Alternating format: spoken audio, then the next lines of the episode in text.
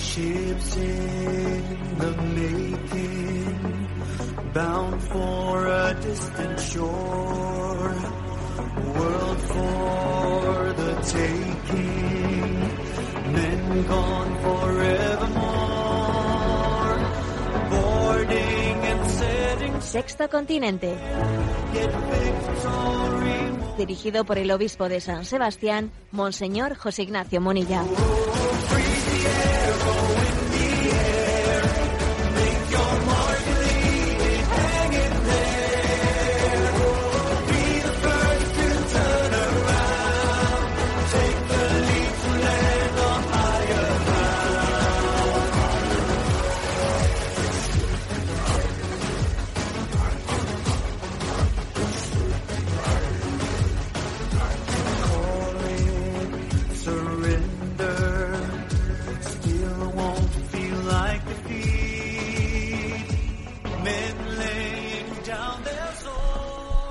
Un cordial saludo a todos los oyentes de Radio María. Un día más, con la gracia del Señor, nos disponemos a realizar este programa llamado Sexto Continente, que lunes y viernes de 8 a 9 de la mañana, una hora menos en las Islas Canarias, realizamos en directo aquí en Radio María España.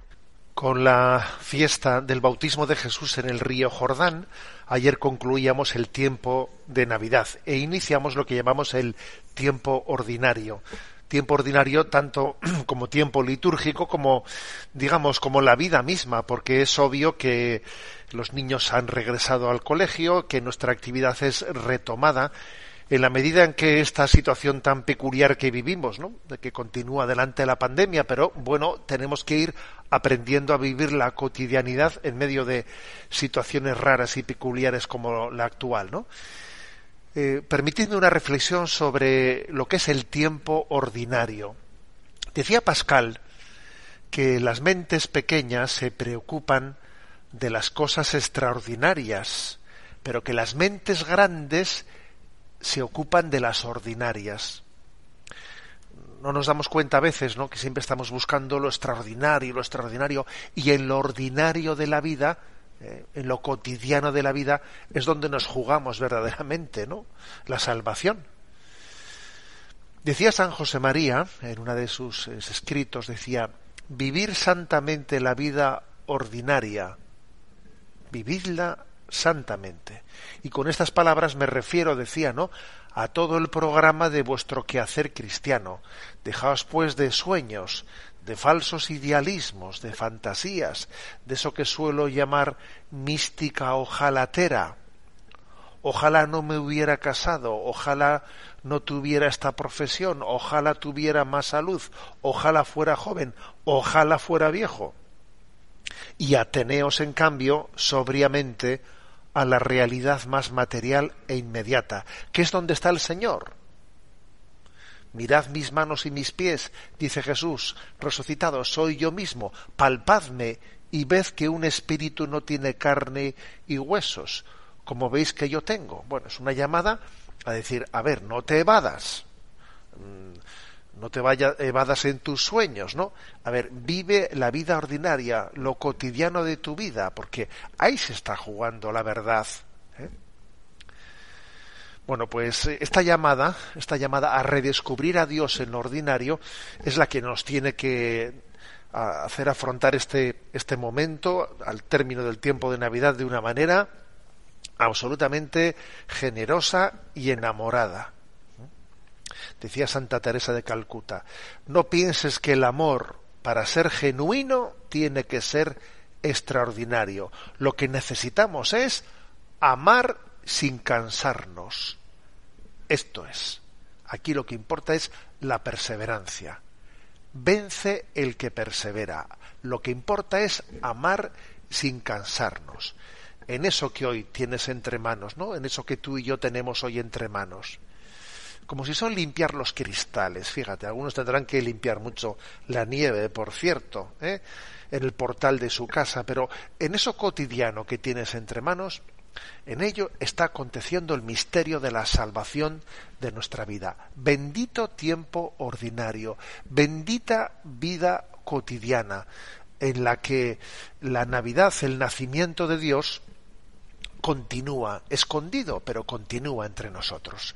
Sexto Continente es un programa que tiene interacción con los que sois usuarios de redes sociales, en Twitter y en Instagram a través de la cuenta arroba obispo munilla, con los que sois usuarios de Facebook, en el muro que lleva mi nombre personal de José Ignacio Munilla. Recuerdo que los programas anteriores de Sexto Continente los podéis encontrar tanto en el podcast de Radio María como en la página web multimedia eh, www.enticonfio.org que allí tenéis pues todos los programas anteriores de Sexto Continente, pero mucho más material también a vuestra disposición que se ha ido generando poco a poco en la evangelización.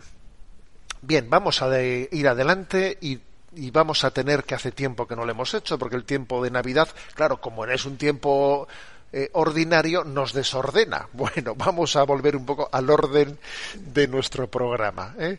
Y el tiempo ordinario nos ordena. Bueno, pues vamos a hacemos un comentario de, ese libro de los aforismos de Chesterton y en esta ocasión me, fijo, me centro en el aforismo del el escepticismo. ¿eh? ¿Qué dice Chesterton del escepticismo? Bueno, Dice una, comienza por, de la siguiente forma. Cuando yo era joven, se decía que cualquier hombre que profesaba una fe era tonto. Estaba de moda suponer que la razón era lo mismo que el racionalismo. ¿eh? Entonces, lo que estaba de moda era el racionalismo, ¿no? Y el que tenía fe era tonto. Hoy en cambio, dice él, ha quedado patente que el primer acto de escepticismo es dudar de la razón. Es curioso, ¿no? El mundo comenzó por dudar de la fe y luego ha terminado dudando de la razón. Curioso esto, ¿eh? Porque esta reflexión de Chesterton es así, es decir, en, nuestro pensamiento contemporáneo duda de la razón, duda de la razón. ¿eh? Comenzó dudando de la fe y ahora duda de la razón. Y continúa otro pensamiento de Chesterton. El escepticismo no es progresista, aunque hoy en día se presente así, ¿no? El escepticismo no es progresista, sino reaccionario. El escepticismo siempre vuelve atrás, pues siempre intenta no dar por sentado lo que ya fue aclarado. ¿eh? Es como volver, a, volver nuestros pasos atrás ¿eh? y lo que, lo que formaba parte ya de nuestras certezas, ponerlo en duda. ¿eh? Dice Chesterton, en vez de intentar arar nuevos campos, simplemente intenta romper el arado. A ver, estás volviendo atrás para poner en duda las certezas que ya teníamos, ¿no? En vez de abrir camino mirando al futuro, el, escéptico lo que hace es poner en duda las certezas que ya teníamos sobre las que estamos sustentados, ¿no? Dice, en vez de intentar arar nuevos campos, simplemente intenta romper el arado, ¿no? Bueno. Y luego además, ¿eh? pues estamos llenos de contradicciones. El escéptico, el escéptico está lleno de, lleno de contradicciones. Porque en el fondo está nos está pidiendo que seamos unos crédulos. El escéptico nos acusa de que eh, tú eres un crédulo. Yo no creo en nada, el escéptico. No, no, mira, tú sí que eres un crédulo. ¿eh? Porque en, el fondo, eh, dice él, no nos pide que creamos en lo invisible, como, como nos lo pide el teólogo, ¿no? Sino que no creamos en lo visible. El escéptico pone en duda lo que la razón ha afirmado el escéptico pone en duda ¿no? lo que eh, aquello de lo que podemos partir y ver y tocar y palpar como es la realidad de la vida no eh, llega llega a poner en duda lo que la razón y lo que el sentido común es capaz de descubrir ¿eh? más allá dice Chesterton no puede haber ninguna controversia clara en una época escéptica pero claro si uno es escéptico, ¿qué, ¿cómo vas a tener un diálogo, un debate con él? Es imposible tener un debate con una persona escéptica, porque, claro, dice él, el reverso de un escéptico es un pensador. Claro, es que el escéptico ya llega a no pensar en nada. O sea, lo contrario de un escéptico es uno que piensa. porque es que el que piensa llega a conclusiones. El que piensa, ¿eh? no, no, pensar en serio es incompatible con ser escéptico. ¿eh? Porque pensar es concluir, es llegar a conclusiones. No se piensa ¿eh? para, para quedarse en la nada. Eh, continúa Chesterton y dice, ¿no? El último escepticismo del escéptico debería de ser acerca de sus propias palabras y acerca, y acerca de la confiabilidad de su propia de su propio escepticismo, ¿no? Un encogimiento de hombros del escéptico acerca de su propio escepticismo. A ver, aclárate, si eres escéptico, por lo menos debieras de ser escéptico hacia tu escepticismo, a ver si resulta que existe una verdad objetiva, ¿no? Bueno, pero claro, no hay nada que hacer con la nada. ¿eh? Y eso es lo que hay que decirle a un escéptico. Por lo menos intenta ser escéptico con tu escepticismo. ¿eh? a ver si descubres que existe una verdad última. Y, y bueno, y, la última referencia ¿no? que, aquí he extraído de, de, él es una reflexión, una reflexión de diciendo, a ver, ¿de dónde ha nacido esto? ¿no? Dice él, algunos han empezado a ser escépticos y agnósticos no tanto porque no supieran dónde estaban, sino porque querían olvidarlo. Es como muchos ricos que se dieron al escepticismo como los pobres se entregaban a la bebida, porque querían olvidar hay personas que se han entregado a la, a la bebida queriendo olvidar, queriendo olvidar mi pobreza, mi desgracia, y me entrego a la, a la bebida. Y dice Chesterton, eso le pasa también, ¿no? A determinados eh, ricos o intelectuales que se han entregado al escepticismo queriendo olvidar, ¿eh? queriendo evadirse, queriendo evadirse, pues porque tienen una vida ¿eh? pues que es un desastre entonces, claro, como me debiera de convertir y la conversión, pues es exigente, mi cambio de vida, ¿eh? entonces lo que hago es como, como el que está eh, pues eh, con su vida ¿no? pues lleno de desgracias que se tira al alcohol para intentar allí ahogar sus penas pues ese intelectual o ese hombre rico o poderoso se ha se ha echado en manos del escepticismo para huir huir de su desorden de vida, ¿eh? Para no verse ante la, ante la verdad de que tiene que convertir, convertirse y cambiar y transformar su vida, ¿no? Y volver a nacer de nuevo. Entonces, para huir de ello, en vez de coger, ¿no? Pues una botella de, de alcohol como, como otro coge una botella de vino y ahogar sus penas, lo que hace es echarse en manos del escepticismo, ¿no? ahí dejo esa reflexión sobre este eh, aforismo, eh, sobre este término de Chesterton, el escepticismo. Tenemos también eh, hace ya unos programas sin abordar nuestro punto del DOCAT. Y que sepáis, por cierto, que tanto estos aforismos de Chesterton como estos comentarios de los puntos del DOCAT, según los hacemos, van, los vamos extrayendo a modo de píldoras y los tenéis a vuestra disposición en la página web antes referida eh, en ticonfio.org. Bueno, nos toca, nos toca el punto 227. ¿Dónde se demuestra la amistad civil? Y responde, la amistad civil es ante todo solidaridad activa. Una sociedad que únicamente se preocupa de la justicia es fría e inhumana. Santo Tomás de Aquino ya sabía que la justicia sin amor es en última instancia, cruel.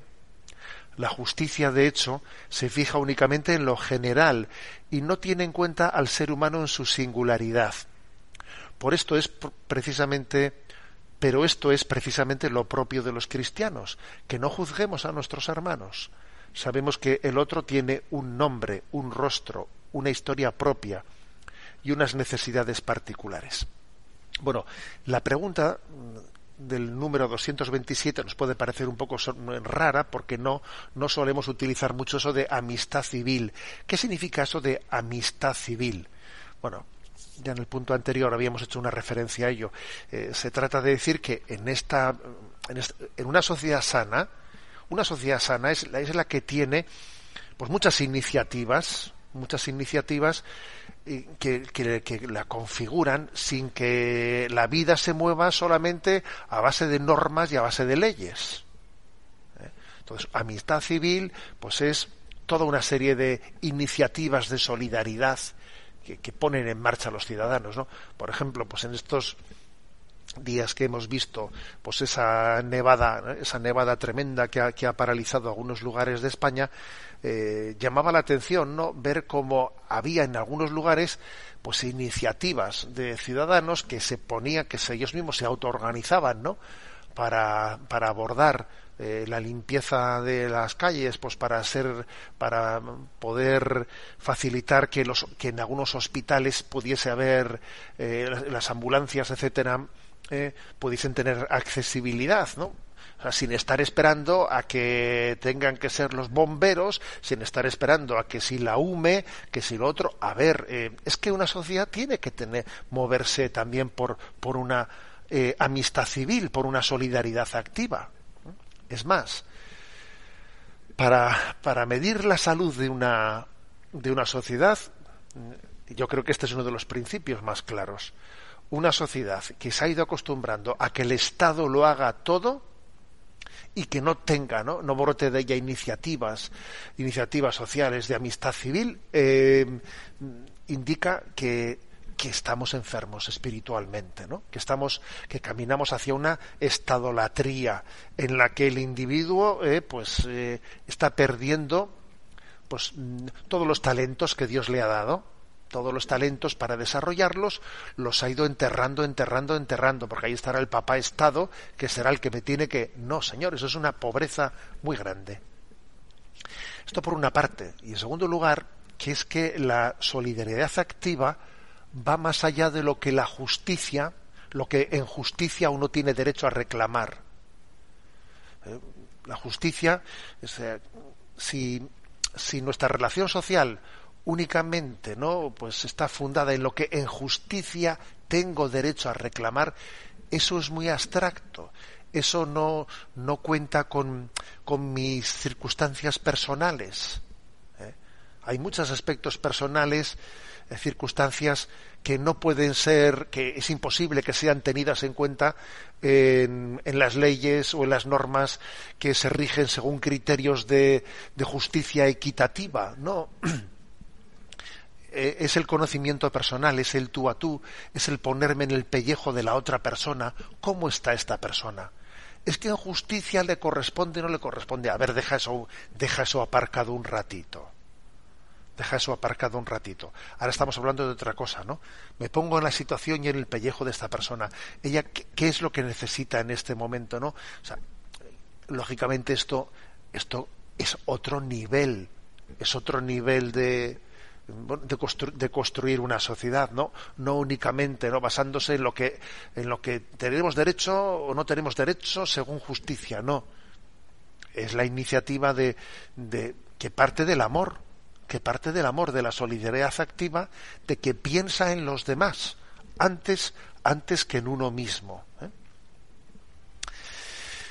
Bien, vamos a, eh, a dar paso, ¿no? A, a las preguntas de los oyentes, que sabéis que existe un, eh, pues un teléfono sextocontinente arroba radiomaria.es al que podéis hacer llegar vuestras preguntas. Pero antes de ello, os voy a compartir, ¿no? tengamos nuestro momento también de, eh, de oración en el canto. Y es que así como en programas anteriores os he compartido un villancico bueno pues aunque aunque recién estemos en el en el tiempo ordinario no me resisto también a acompañaros eh, a compartiros este perdón. Y es que eh, descubrí en ese tiempo de navidad una interpretación de una cantante británica que en el año 2001 cantó esta canción ante San Juan Pablo II, ¿no? En el, concierto de Navidad. ¿eh?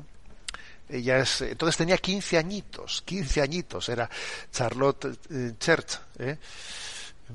Ella ahora ya pues tiene sus 34 años, han pasado muy, pero entonces con 15 años hizo una pues una interpretación impresionante, ¿no? Pues el, el salón Pablo VI cantando este villancico Escuchad, los ángeles mensajeros cantan. ¿eh? Este es el título de esta canción que se, que se canta en inglés y que traduzco brevemente su letra, ¿no? Escuchad, los ángeles mensajeros cantan, gloria al Rey recién nacido, paz en la tierra y dulce misericordia. Dios y los pecadores están reconciliados. Alegraos, levantaos naciones, juntad el triunfo de los cielos, con el ejército angélico proclamad, Cristo nació en Belén, escuchad, los ángeles mensajeros cantan, gloria al Rey recién nacido. Escuchamos esta histórica interpretación.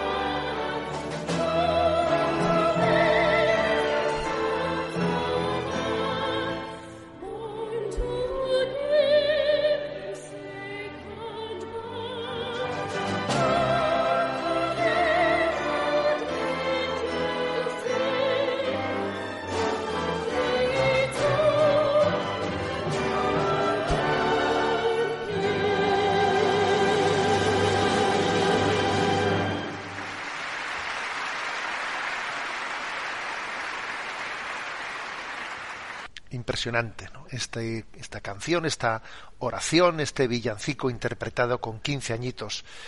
Bueno, seguimos adelante y ahora vamos a eh, atender, como decía, esas preguntas enviadas a sextocontinente arroba radiomaria.es. A Germán, que le tenemos en la emisora, le pedimos que nos las vaya presentando. Una oyente cuya identidad preservamos nos escribe desde Latinoamérica. Todo este tiempo de emergencia de salud pública ha tenido una gran trascendencia para mí. En un primer momento tuve un proceso de conversión y desintoxicación por el abuso de drogas y alcoholismo. Por gracia de Dios pude salir de estos problemas que estaban afectando a mi vida. Me mantuve firme, alimentándome de todas las fuentes de gracia que nuestro Señor dejó en la Iglesia, Pero cuando empezaron a prohibir las misas, un tiempo después, literalmente nos negaron toda la fuente de gracia que creo que es lo más importante. Después de esto comencé de nuevo poco a poco a caer de nuevo en el alcoholismo. Cuando empezamos el confinamiento y dejé de recibir la Eucaristía y la confesión, empecé a decaer espiritualmente al punto en que hoy en día tengo otra vez problemas serios de alcohol y he vuelto al punto de partida. ¿Qué consejo me daría usted? Bueno, yo me atrevería a decirle al oyente y a tantos otros que puedan también verse reconocidos, ¿no? Si no en las mismas circunstancias, ¿no? En circunstancias eh, análogas o semejantes de lo que ha podido suponer para ellos el, el haberse visto separados, ¿no? Durante tiempos de confinamiento, que además en las distintas naciones los han sido en, eh, pues en, en momentos diferentes, ¿eh? Así como por ejemplo el confinamiento pues estricto en España fue fue en un primer momento no pues eh, al finales de marzo abril mayo etcétera. En otras naciones ha sido más tarde. Y decir que yo creo que es una tentación el que uno haga una lectura una lectura de decir eh, de causa efecto el de decir bueno pues como en ese tiempo no pude acudir eh, personalmente no a recibir los sacramentos, como fui privado de esa gracia, pues entonces se derivaron toda esta serie de males morales en mi vida. A ver, yo creo que esa lectura es un, es un error, es un error, ¿eh? porque cuando uno eh, ha sido privado por causas que no están en su mano, ¿eh? Por, por, motivaciones que, de las que él no es responsable, cuando ha sido privado de poder recibir presencialmente los sacramentos, yo me niego a pensar que el Señor mm, no le pueda dar, no le vaya a dar su gracia por otros conductos. Por ejemplo, pues eso, pues pues haciendo una comunión espiritual, haciendo un acto de contrición, etcétera. ¿eh? Me niego a pensar que la causa ¿no? de, de que yo haya eh, haya sucumbido a muchas tentaciones, pues sea que como no podía estar presente en los sacramentos, entonces eh, eh, no ha recibido esa gracia y entonces viene, a ver, mm, me niego a hacer esa lectura. ¿eh? Más bien creo que el maligno es muy astuto y se puede servir de esa situación para de alguna manera pues sembrar en nosotros pues inseguridad sembrar en nosotros sensación de orfandad de orfandad, sensación de abandono y, etcétera, etcétera, etcétera. Pero, eh, pero, esta es la tentación. No porque el Señor no nos dé, no nos dé su gracia por una, eh, pues por un conducto mm, extra sacramental, como es el de la comunión espiritual, como es el del acto de contrición, que estoy seguro que nos la da cuando nosotros, sin culpa de nuestra parte, no podemos asistir a los sacramentos, sino porque el maligno, eh, se sirve de esa circunstancia para liarnos la cabeza, para comenzar a tener una sensación de que, de que no puedo, de que me siento abandonado. Eh, a veces eh, también eh, nos, nos introducimos en, en ambientes en los que los comentarios que se hacen son negativos, pesimistas, eh, y entonces eso es lo que en definitiva nos lleva, nos lleva a estar vulnerables, ¿no? Y a retroceder en nuestra vida espiritual. Yo creo que esto que estoy diciendo es importante. ¿eh? es importante porque porque sí que hemos sido testigos de que a veces eh, pues esa situación tan tan tan tan excepcional que pudo acontecer no de ese pues de esa no asistencia a recibir los sacramentos. Y bueno y, quizás en algún país que estamos eh, que, está escuchando sexto continente todavía esté aconteciendo. Pero mm, quiero decir que no no dejemos no que, que eh, se extraiga la lectura de que la no asistencia a los sacramentos, cuando no es por culpa de nuestra parte, cuando nosotros estaríamos deseando poder acudir, ¿no? Y no nos lo permiten, que eso sea un motivo de que el Señor nos abandone. No, el Señor no nos abandona. No nos abandona y menos en esa circunstancia. ¿eh? Bueno, eh, yo creo que con esto más o menos ya eh, he respondido a lo que queríamos decirle al oyente. Adelante con la siguiente pregunta. Javier Ochoa nos escribe con la siguiente cuestión. Soy catequista de adultos de una parroquia de Lima, en Perú. Tengo una inquietud sobre la que les pido discernimiento. ¿Se puede considerar como familia a dos personas casadas que no quieren tener hijos? Espero su respuesta. Gracias. Bueno, eh, según la doctrina sacramental ¿no? de la Iglesia, si dos personas, si dos católicos eh, que van a contraer el, sacramento del matrimonio excluyen, eh, antes de casarse, excluyen consciente y conscientemente, ¿no? y explícitamente excluyen su apertura a la vida, su acogida a la vida, si rechazan la posibilidad de tener hijos, ese matrimonio sería nulo. ¿eh? Y por lo tanto, no sería eh, no, existiría matrimonio. Otra cosa es que, eh, por ejemplo, pues esa ese excluir la vida no haya sido desde el primer momento, sino que sea en un momento determinado. En ese caso no sería motivo de nulidad matrimonial, sino sería, bueno, pues un, pues un pecado que pudiesen cometer en un momento determinado. ¿eh? la cerrazón plena al, don de la vida, pero la nulidad supone que, tuviesen esa exclusión en el momento de, de, celebrar el matrimonio. ¿eh? Y que lo hubiesen mantenido, ¿no? Obviamente, ¿no? Pues esa, esa, esa decisión. Eh, en cualquier caso, eh, bueno, lo digo porque, le, porque el oyente ha hecho la pregunta, ¿no? De si se puede considerar que hay familia, etcétera. Entendamos, eh, entendamos una cosa, ¿no? Que a la hora de juzgar a otras personas tenemos que ser muy discretos y muy prudentes, ¿no? A la hora de hacerlo, mejor dicho, de, renunciar a hacerlo, como Jesús nos pide que no juzguemos, porque un tema como este, pues en el fondo donde debe de ser discernido es ante la Iglesia, ¿eh? ante la Iglesia, ante, pues ante el tribunal de la Iglesia y no ante un foro público, ¿no?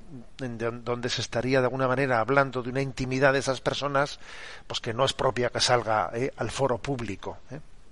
Adelante con la siguiente pregunta. Un oyente llamado Pablo Montesinos nos hace las siguientes preguntas. Buenos días, estimado Monseñor Munilla. A continuación le presento unas preguntas, reflexiones, esperando pueda aclararme al respecto. Primero, ¿Dios se autolimita? Es decir, luego de crear el universo y la vida, ¿no interviene en las leyes de la física, la biología, la química, etcétera, que condicionan y o determinan la vida?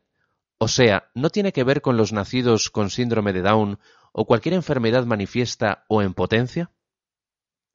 Segundo, ¿Dios decide cuándo va a morir alguien?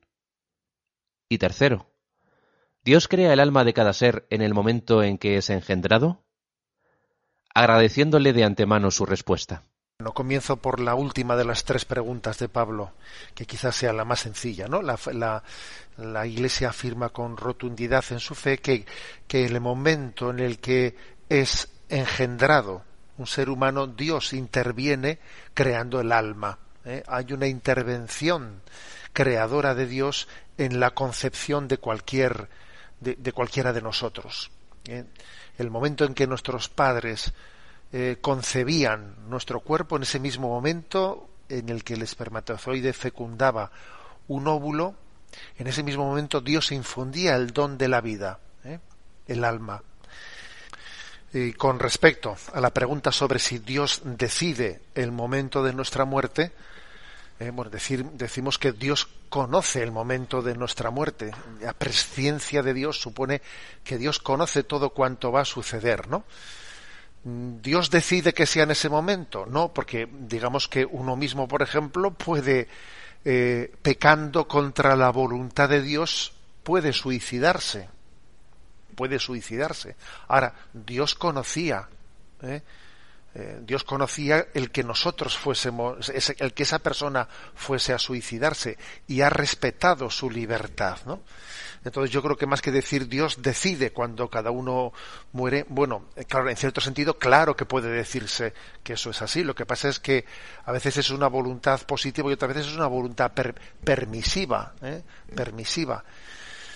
Claro, la palabra Dios decide cuando uno muere, pues es una palabra que puede ser un tanto antipedagógica, porque entonces dice, ah, bueno, pues entonces Dios le ha mandado un accidente, Dios le ha mandado eh, una enfermedad. A ver, yo la verdad es que, claro que las palabras muchas veces hay que entenderlas no solo en lo que significan literalmente, sino también en lo que, en la impresión que generan en, nosotros. ¿eh? Entonces, Dios sea por voluntad positiva, por, por voluntad permisiva, eh, conoce ¿eh? cuando, cuando será la, la, muerte de cada uno de cada uno de nosotros. Y, y la muerte es una llamada a su presencia.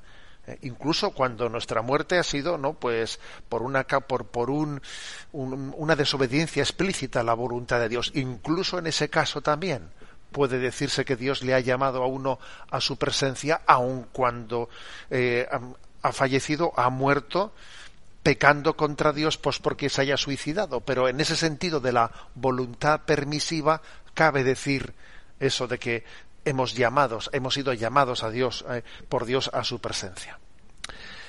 Y con respecto a la primera pregunta, ¿no? sobre si Dios se autolimita una vez que ha creado eh, ha creado el mundo, que tienen una serie de la creación tiene una serie de leyes, ¿no?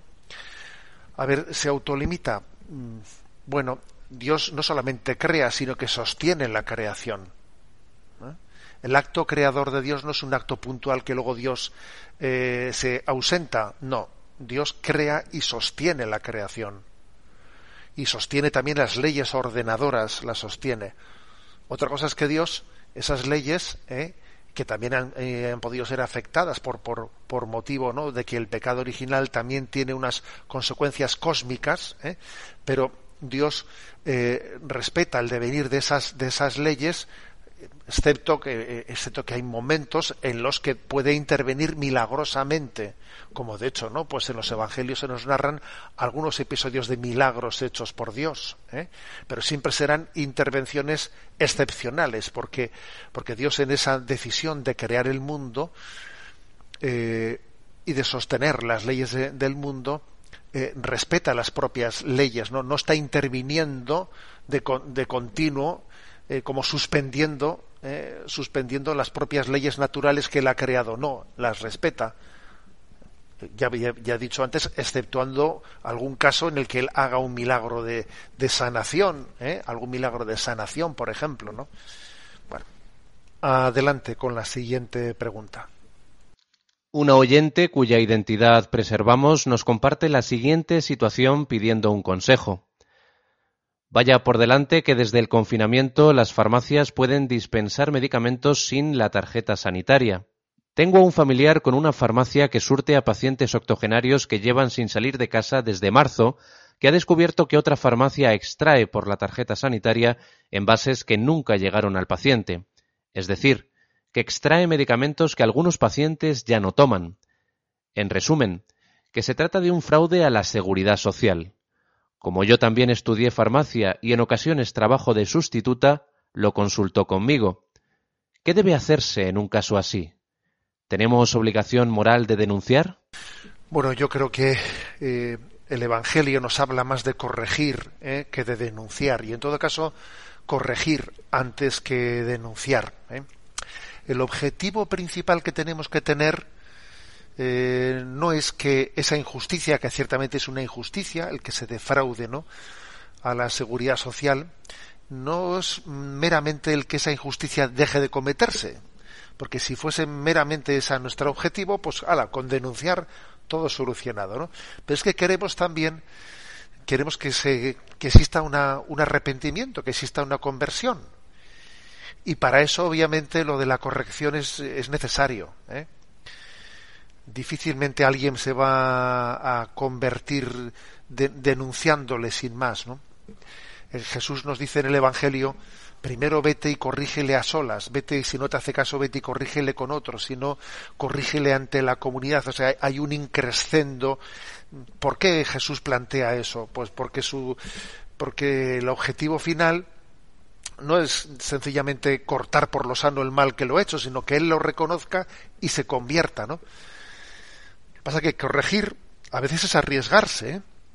es arriesgarse y uno dice me meto en me meto en líos y a ver pero es que cuando se ama uno asume ciertos riesgos bien es verdad que tendrá que tener cuidado de no poner en riesgo a otras personas inocentes que igual las dejamos al descubierto y pueden ellas eh, pagar las consecuencias igual perdiendo un trabajo cosas por el estilo eso obviamente tendrá que ser objeto de sopesar y de, y de discernirlo ¿eh? de discernirlo pero eh, yo creo que la respuesta a su pregunta es hay que optar por la corrección que busque, que busque la conversión. Bueno, a ver qué os parece, ¿no? Este canto que de Blanca White, que en alguna ocasión ya lo hemos puesto aquí en antena, que nos habla de ese corazón de Cristo, que Dios nos dé sentimientos, ¿no? Los sentimientos acordes al corazón de Cristo.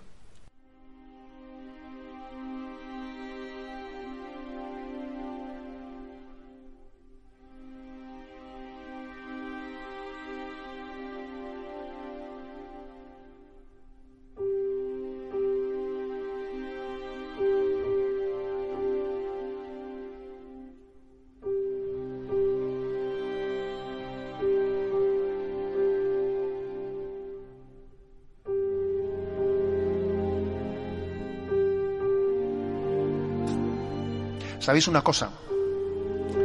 Que el corazón, el corazón no es de quien lo rompe, sino de quien lo repara.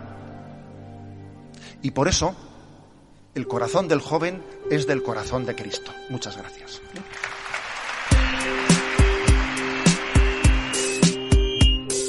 Es un corazón humilde, es un corazón sencillo, es más soy tranquilo, es un corazón amigo, un corazón amante, es el corazón de Cristo, el corazón divino, es un corazón herido, es un corazón paciente, es un corazón bien fuerte, un corazón latente, un corazón presente, un órgano capaz de amar a toda la gente, un corazón audaz, todo omnipotente, sumamente humano, corazón alegre, así es la divinidad encarnada en un hombre, emociona, que sea tan vulnerable, si trato de explicarlo me resulta inefable, su pequeñez abruma, denota su grandeza, su pureza refleja su noble realeza, de corona de espinas, de servidor de siervo, bastante increíble pero aseguro que es cierto, amante de alma, sanador de fobias, sediento de ti y también de que le odia más, oh, esa gente de concordia, el corazón de Cristo es todo misericordia, humilde, esa gente de concordia. El corazón de Cristo es todo misericordia. ¿Qué puedo yo decir de este corazón que me ama? Que, que mi alma sana, traspasado por la lanza, avanza, sin miedo, cielo por esperanza, coraza que alivia a todo el que se cansa, se alza, valiente. Su cruz por estandarte me llama y clama, nunca deja de amarme, que me arme de valor. Para beber su sangre, hacerme un trasplante, su corazón de carne. Ay sí, ay sí, yo pudiera estar recostada como Juan. Y poder intimar a corazón abierto, a cielo descubierto, un corazón atento, de verdadero afecto, el corazón de Cristo, ese corazón de Cristo. Y tengo la ilusión de aprender a amarte bien,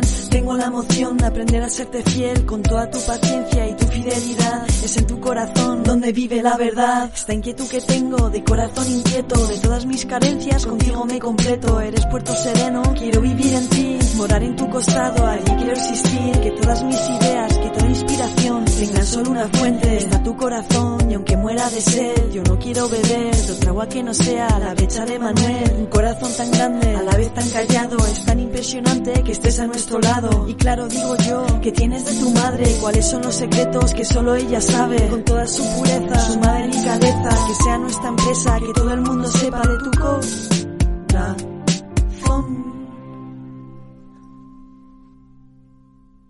Seguimos adelante aquí en Sexto Continente, atendiendo también las llamadas de los oyentes. Os recuerdo que hay un correo electrónico que es sextocontinente arroba radiomaria.es al que podéis hacer llegar vuestras preguntas. ¿eh? A Germán, que está en la emisora, le pedimos que nos siga presentando las preguntas seleccionadas. Nos llega una pregunta desde Truthdale, en Oregón. Buenos días, Monseñor Ignacio Munilla. Me llamo Ana Rosa Rangel. Agradezco que dispongamos de un correo electrónico para mostrar nuestras dudas. Mi pregunta es, ahora, con el año jubilar proclamado por el Papa Francisco a San José, ¿se puede ayudar a un alma del purgatorio a llegar al cielo cada día? Pero entonces me surgió la pregunta, ¿me tendría que confesar todos los días para obtener la indulgencia plenaria? Felicidades por su programa y muchas gracias por aclararme esta duda. Bueno, me parece maravilloso eh, que este año de San José se traduzca, yo lo estoy percibiendo, en que, bueno, como el Santo Padre hizo aquel decreto en el que, en el que permitía, ¿no? ofrecía que durante el año de San José se pudiese ganar una indulgencia plenaria diariamente, que haya personas que hayan dicho, oye, pues que, que voy a participar en esto, que gran obra de misericordia, el poder intentar ganar una una indulgencia plenaria diariamente y aplicarla por las almas del purgatorio. ¿Os dais cuenta de, de, qué fuente de gracia es esta? el que uno diga voy a intentar vivir esto y bueno, pues eso es una obra de caridad máxima. ¿eh? Entre las obras de misericordia espirituales está orar a Dios por vivos y difuntos, ganar una indulgencia plenaria por un difunto, pues yo creo que no hay mejor manera, ¿no? que la de prepararse uno a sí mismo, luchando, ¿no? Eh, y, entregando lo que está en su mano por la purificación de quienes de quienes nos precedieron. Bueno, dicho esto, ¿eh? Eh, las condiciones para ganar una indulgencia plenaria además pues de en este caso concreto de que ha sido decretado que en el año San José invocando a San José se puede ganar esa indulgencia plenaria son recibir la Eucaristía ese día confesarse 20 días antes o 20 días después, o sea, confesarse en una horquilla de 20 mm, días antes o después de ese día en que se gana la indulgencia plenaria, por lo tanto, la, respuesta a la pregunta del oyente es no es necesario confesarse todos los días, sino que necesitaría confesarse por lo menos el mínimo 20 días antes o 20 días después ¿eh? del día que gana la indulgencia plenaria. Eh, he dicho orar por el Papa, eh, recibir la Eucaristía ese día, eh, mm, confesarse 20 días antes o 20 días después y mm, rezar el credo por eh, rezar el credo y lo más importante obviamente no vivir el acto de contrición la contrición perfecta ¿eh? que es un pedir al señor pues un rechazo pleno de, de toda de toda de todo afecto al pecado teniendo un corazón que ame a Dios no con todo el con, con, todas sus fuerzas no que es el acto de contrición bueno esas son las condiciones para que podamos recibir eh, esa indulgencia plenaria ¿eh? como digo, pues eh, sería maravilloso, ¿no? Si muchos de nosotros dijésemos, venga, vamos a vivir este año especial a San José con esa intención de, de la redención de cautivos, ¿eh? de la liberación. Vamos a dejar vacío el, el purgatorio, ¿no? Dicho así en términos, eh, en términos populares, sería, sería maravilloso. ¿eh? Adelante con la siguiente pregunta. Rosalía nos pregunta, Escuchando uno de los últimos podcasts de Sexto Continente me ha entusiasmado esta frase. Hay que abrir la perspectiva a la universalidad de la Iglesia. ¿Cómo puedo concretarlo? ¿A través de qué webs o medios? Quería contarle que trabajo de auxiliar de dependencia. Cada día atiendo en su domicilio a los pobres enfermos. Para mí, como en su día a San Francisco, es tarea imposible. Pero el Señor va conmigo, me hace ver cómo Él ve, amar como Él ama. El rosario me da fuerzas y Radio María me acompaña y consuela como el mejor de los amigos. Gracias por vuestra cercanía. La paz. Bueno, pues me alegro mucho, ¿no? De que Rosalía u otros oyentes hayan podido recibir esa especie de, de intuición de la importancia, eh, de eso que dijimos en ese programa, que igual hay veces que uno dice cosas que que las dice rapidito, que igual no se da cuenta de que, de que tienen más importancia de la que puede aparecer, ¿no? Me refiero a eso de estar abierto a la perspectiva de la universalidad de la Iglesia. ¿eh? Pues sí, eso, eso creo que es muy importante. Porque solemos tener el peligro, el peligro de vivir cada uno de nosotros en nuestro pequeño cascarón, ¿eh? y no darnos cuenta de que la Iglesia eh, respira con, un, con unos pulmones de universalidad muy importantes. Eh, creo que muchas crisis locales solamente podrán ser superadas desde la universalidad de la Iglesia. Entonces conviene abrir las ventanas y ver cómo el Espíritu Santo está suscitando carismas, suscita nuevas realidades, y nos tenemos que gozar y disfrutar de que aquí surja pues este movimiento, de que parece que esta nueva realidad de evangelización está teniendo éxito, de que esto se está extendiendo. Bueno, eso me parece importantísimo, ¿no? Tener una perspectiva, una perspectiva de estar atento a ver dónde sopla el espíritu y alegrarse con ello, ¿eh? sin caer en esa especie de capillismos ¿eh?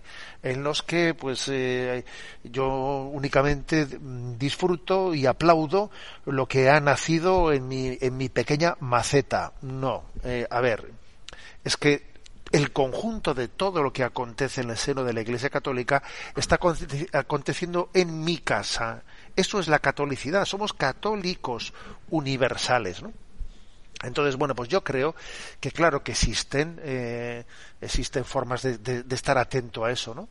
Existen eh, páginas de nueva evangelización, eh, hoy en día Internet nos da, nos da muchas posibilidades, eh, la verdad es que, bueno, siempre hacer propaganda, la propia Radio María, vamos a ser claros, ¿no? Pues una Radio María en España creo que está atenta a las nuevas realidades de evangelización y hay tantas páginas ¿no? que, están atentas a ello ¿eh? pues por ejemplo pues eh, religión en libertad eh, por ejemplo pues eh, Aciprensa por ejemplo pues Aletella por ejemplo pues a ver yo creo que, que, que, son muchas no son muchas las páginas que están atentas a las nuevas iniciativas de evangelización que van extendiéndose por aquí y por allá damos paso a una, una última pregunta adelante un oyente cuya identidad preservamos nos comparte su situación dramática. Buenos días, Monseñor Ignacio Munilla. Disculpe mi atrevimiento. Soy casada de cincuenta años con dos hijos, con toda una vida descarriada. Hice una brujería hace años y yo creo que hice mucho mal. Sí, hice mucho mal. ¿Por qué permitió el Señor que hiciera aquello? Yo quiero enmendarme de verdad, quiero arrepentirme de verdad de mis pecados. No consigo rezar bien, me vienen pensamientos blasfemos y de profanación, y no me atrevo a entrar en la iglesia. Quizás debo perseverar antes en la oración, quizás no tengo amor y no tengo confianza en el amor de Dios, quiero buscar a Dios, igual he perdido la fe, tampoco puedo transmitir amor porque yo no lo tengo. ¿Cómo puedo olvidarme de mí misma si yo no me siento bien? Solo pienso en mí y en el mal que he hecho. ¿Cómo puedo actuar ahora en el camino del Señor? Gracias y disculpe. Bueno, lo primero también, antes de responderle al oyente, ¿no? Hacernos caer en cuenta todos al conjunto de los oyentes de Radio María de lo que supone Radio María, ¿no? Porque puede haber situaciones, circunstancias como la de esta oyente, que para ella sea más fácil, ¿eh? o sea, el poder acudir ¿eh? a, la radio como un lugar de, en el que uno tenga su primer contacto, ¿no? O su, su contacto más inmediato, más fácil, por lo menos, ¿no? para poder recibir una palabra de gracia que el poder eh, acudir a, personalmente o físicamente a una iglesia, para lo cual necesita ser previamente ayudada, ¿no? O sea, muchas personas piensan que Radio María está únicamente dirigida a las personas que están absolutamente convencidas y introducidas en el seno de la Iglesia y lo cierto y lo cierto es que, que está especialmente también quizás pensada en el designio de Dios para las personas alejadas. ¿eh? Bueno, a ver, yo le diría al oyente lo siguiente. El, lo malo no es lo que ocurrió ¿eh? en aquel acto eh, de brujería en el que pudo hacerse un daño grande y en el que su corazón quedó herido. Lo malo no es aquello, sino que de aquello, pues el maligno intenta desprender el que uno se quede bloqueado el que se quede bloqueado. Alguien dijo que el maligno, cuando hacemos un mal, él ya está pensando en el mal siguiente. Con este, con este no se contenta. Quiere que de este mal se derive el siguiente. Entonces, lo, peor no fue aquello que aconteció, sino el mal con el que en este momento nos tenemos que enfrentar y al que no tenemos que permitirle, que es el quedarnos bloqueados. ¿eh?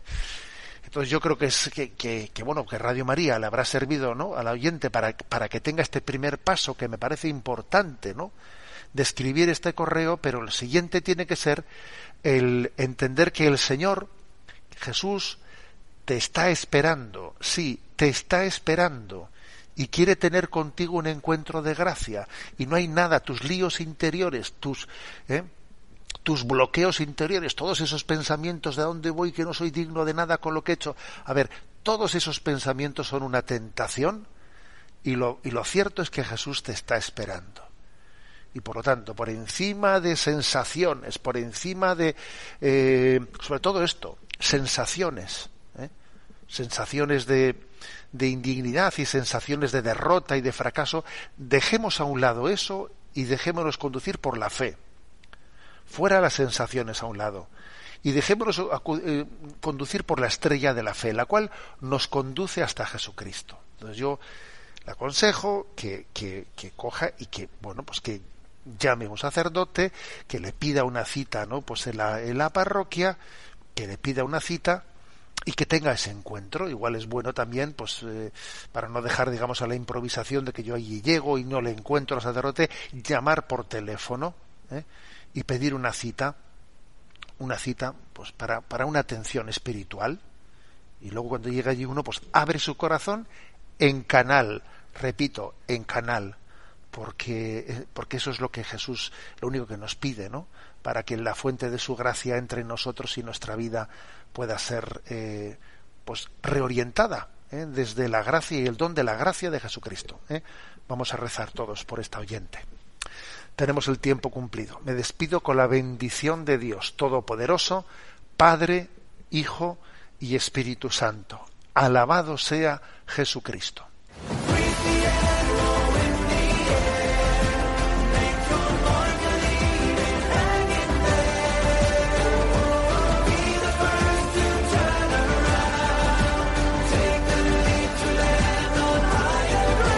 Así finaliza en Radio María, Sexto Continente, un programa dirigido por el obispo de San Sebastián, Monseñor José Ignacio Monilla.